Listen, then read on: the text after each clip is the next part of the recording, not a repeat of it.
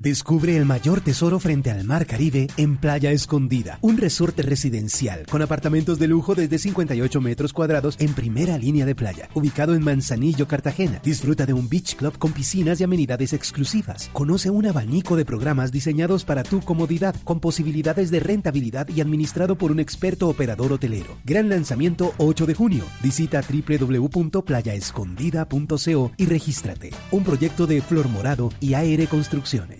Bueno, nos acompaña el ministro de Hacienda encargado, es el doctor Juan Alberto Londoño, para hablar porque, entre otras cosas, parte del golpe es que la Corte Constitucional está diciendo hay que rehacer la plana, hay que deshacer y hay que enmendar el error.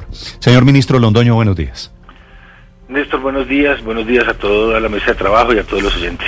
Primero que todo, señor ministro, ¿usted tiene información desde la Corte Constitucional de por qué se cayó?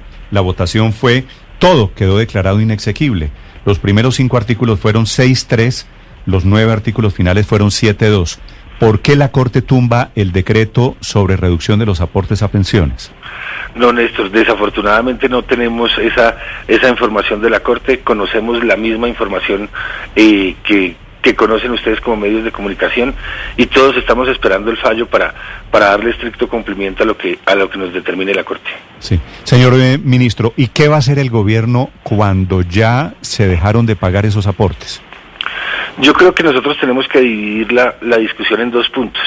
El primero, frente a los aportes, y nosotros no consideramos, y tengo que decirlo con, con cuidado, no consideramos que haya sido una reforma pensional. Esto tenía dos meses de, de aplicación y era para generar, como ustedes lo decían muy bien ahorita, un alivio de caja en las empresas y en los trabajadores y sobre todo en los trabajadores independientes. Y esperaremos que, entendiendo que el fallo es retroactivo y que los recursos se deben reintegrar, que se dé un plazo y para que esos recursos se reintegren, para que no generemos una afectación en esas empresas que pagaron, que dejaron de pagar esos aportes y que los tendrían que pagar en este momento en la mitad de, de la crisis económica. Nosotros esperamos que se dé un plazo razonable para que esos eh, recursos sean eh, pagados a los fondos de pensiones y, y con eso eh, no se vean afectados en su flujo de caja. Sí, señor ministro Londoño, ¿es posible a las empresas decirles como ustedes no pagaron esos aportes a pensiones y a los trabajadores también, ¿ahora tienen que pagarlos en cuánto tiempo, en qué condiciones?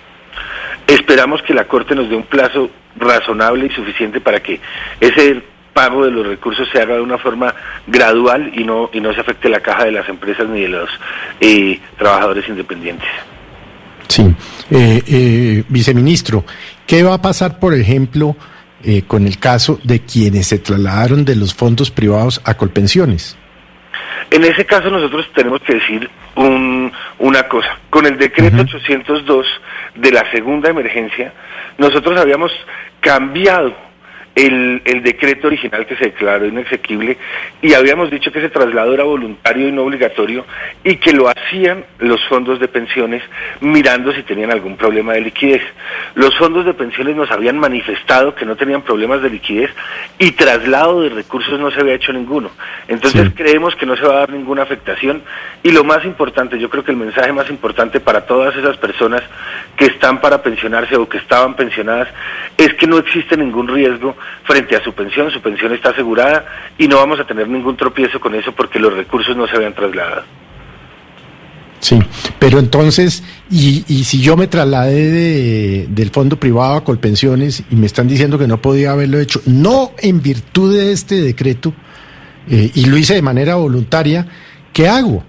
Hoy, es decir, ¿qué hago? Voy, vuelvo, vuelvo a Colpensión, de, digo, me, me, no, me toca devolverme. Felipe, el Es que es un problema práctico, digamos, sí. para, para 15 o 20 mil ciudadanos. Pero, Felipe, lo más importante que hay que decir ahí es que ese voluntario era más de los fondos administradores de pensiones si consideraban que la pensión se podía ver en riesgo. Como los fondos no consideraron que se viera en riesgo ese, ese traslado, eh, no se ha dado ningún traslado, entonces los pensionados seguirán en su régimen pensional tra tranquilamente y tendrán garantizada su pensión. Sí, ministro, frente al artículo y los artículos caídos del decreto ley 558, no solamente son las empresas y los empleados los que tienen que cotizar ahora de manera retroactiva, sino también los empleados independientes. ¿Para ellos se va a pedir el mismo periodo de gracia que para empresas y, trabajadores?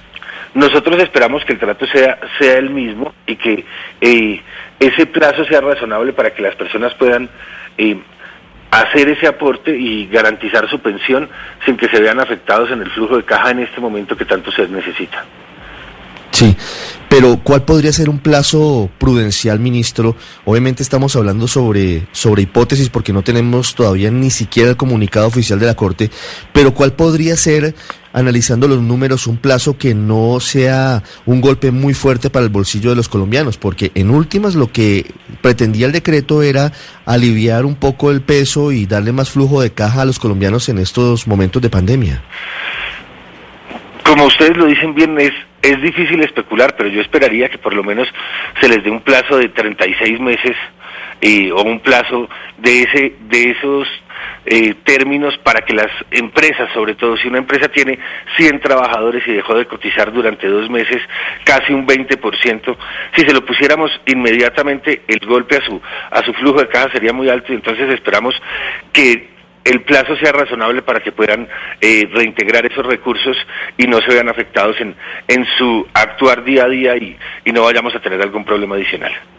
Sí, pero ustedes ya han estudiado, bueno, dice usted que conoce lo mismo que conocen los medios, el comunicado, pero aparte, aparte del plazo, ¿cómo serían, por ejemplo, las cuotas del trabajador independiente y los porcentajes en lo que tiene que ver, por ejemplo, con lo que puso mi empleador y lo que yo puse?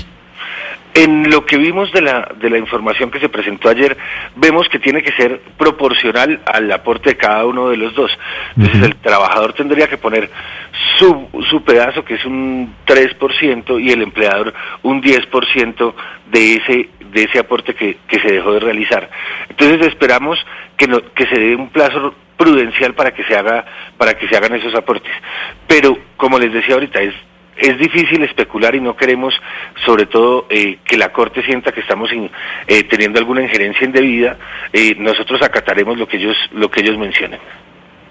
Eh, ministro, eh, las empresas dejaron de hacer aportes por lo que les correspondía a ellos, pero también por lo que les correspondía a sus empleados y en muchos casos consignaron ese, esa partecita a la gente y, por esos dos meses muchas personas vieron que, sus salarios empezó a llegar, empezaron a llegar un poco más altos. Las personas que no son independientes, que trabajan en esas empresas que se acogieron a este, a esta, eh, a este beneficio, ¿tendrían también que devolver plata a los fondos de pensiones?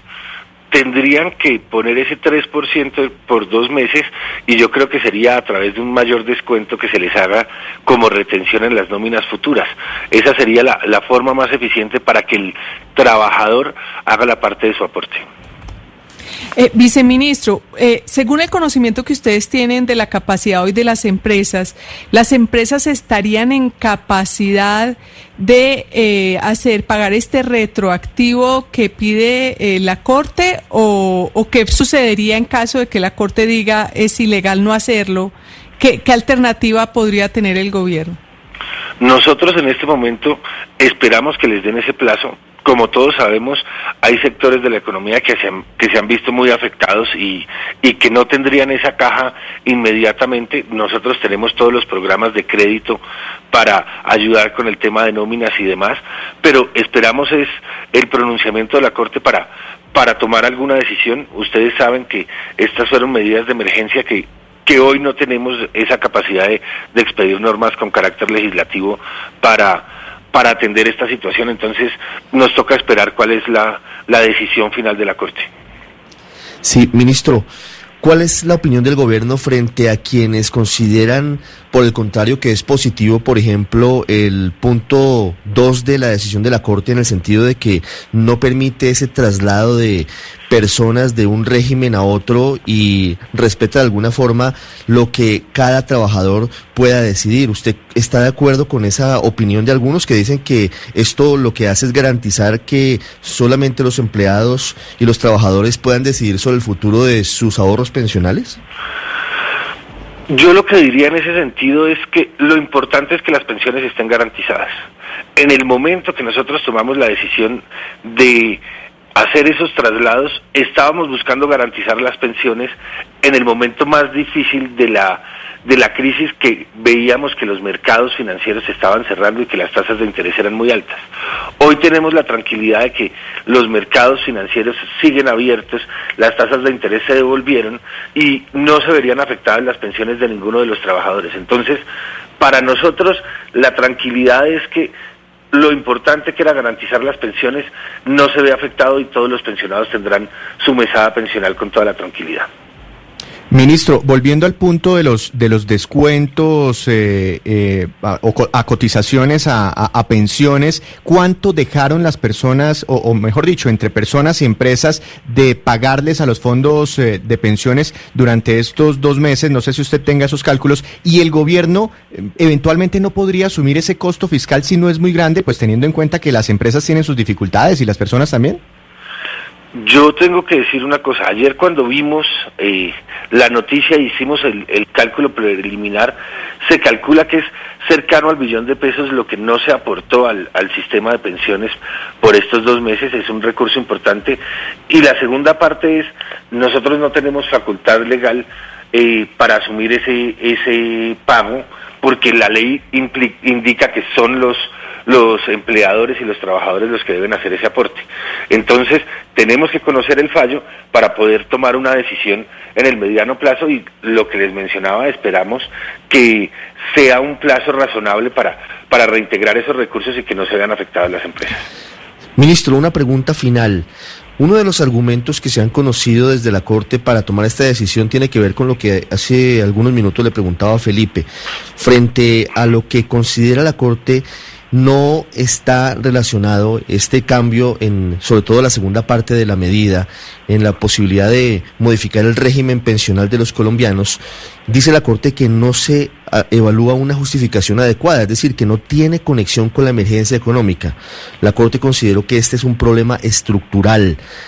La pregunta es ministro los líos del sistema financiero o del sistema pensional mejor estaban previstos antes de la pandemia, ese encarecimiento de, del crédito y, lo que convocó, desembocó en esta decisión? Yo tengo que decir, hay dos cosas. El sistema pensional colombiano tiene unos defectos históricos, todos los conocemos y en algún momento, por eso habíamos hablado de, de la reforma de protección a la vejez, pero nosotros tomamos la decisión fue por una situación coyuntural en la cual veíamos que el crédito y las tasas estaban eh, en riesgo en ese momento. Si ustedes miran cuando empieza la emergencia, la, la tasa en la que nos endeudamos nosotros como nación había subido en más de un 50% en tres días. Eh, ya se devolvió, ya tenemos la tranquilidad de los mercados, pero como uno toma las decisiones es en el momento en que las está viendo y, y los efectos que podrían generar, se tomó en ese momento. Hoy tenemos la tranquilidad de que no va a ocurrir nada con las pensiones y lo más importante es que la discusión del sistema pensional se tendrá que dar en algún momento. No nos vemos afectados por esa decisión, creemos que la decisión se ajusta, eh, las condiciones financieras hoy nos dan la tranquilidad para que las pensiones estén garantizadas y tendremos que tener esa discusión más adelante. Vale, es el ministro de Hacienda encargado. ¿Dónde está el ministro Carrasquilla, doctor Londoño? Eh, Néstor, el ministro está actuando, y yo no soy ministro encargado, soy viceministro, eh, pero está trabajando de la mano con todos nosotros todo el tiempo. Ah, me, habían dicho que usted estaba como, como ministro encargado, ¿no es cierto? Estuve, encargado hace unos días, pero ya, ya, el ministro, ya el ministro volvió. Ok, perfecto. Es el viceministro de Hacienda, Juan Alberto Londoño, respondiendo sobre la caída de estos decretos que afectan el régimen pensional en Colombia. Eh, ¿De servicios públicos usted sabe algo, doctor Londoño? De esa sí prefiero no, no referirme porque no, no tengo el conocimiento. Perfecto. Gracias, doctor Londoño. Néstor, que esté muy bien. Muy buenos días para todos. Juan Alberto Londoño es el viceministro de Hacienda 653. Descubre el mayor tesoro frente al mar Caribe en Playa Escondida, un resorte residencial con apartamentos de lujo desde 58 metros cuadrados en primera línea de playa, ubicado en Manzanillo, Cartagena. Disfruta de un beach club con piscinas y amenidades exclusivas. Conoce un abanico de programas diseñados para tu comodidad, con posibilidades de rentabilidad y administrado por un experto operador hotelero. Gran lanzamiento 8 de junio. Visita www.playaescondida.co y regístrate. Un proyecto de Flor Morado y AR Construcciones.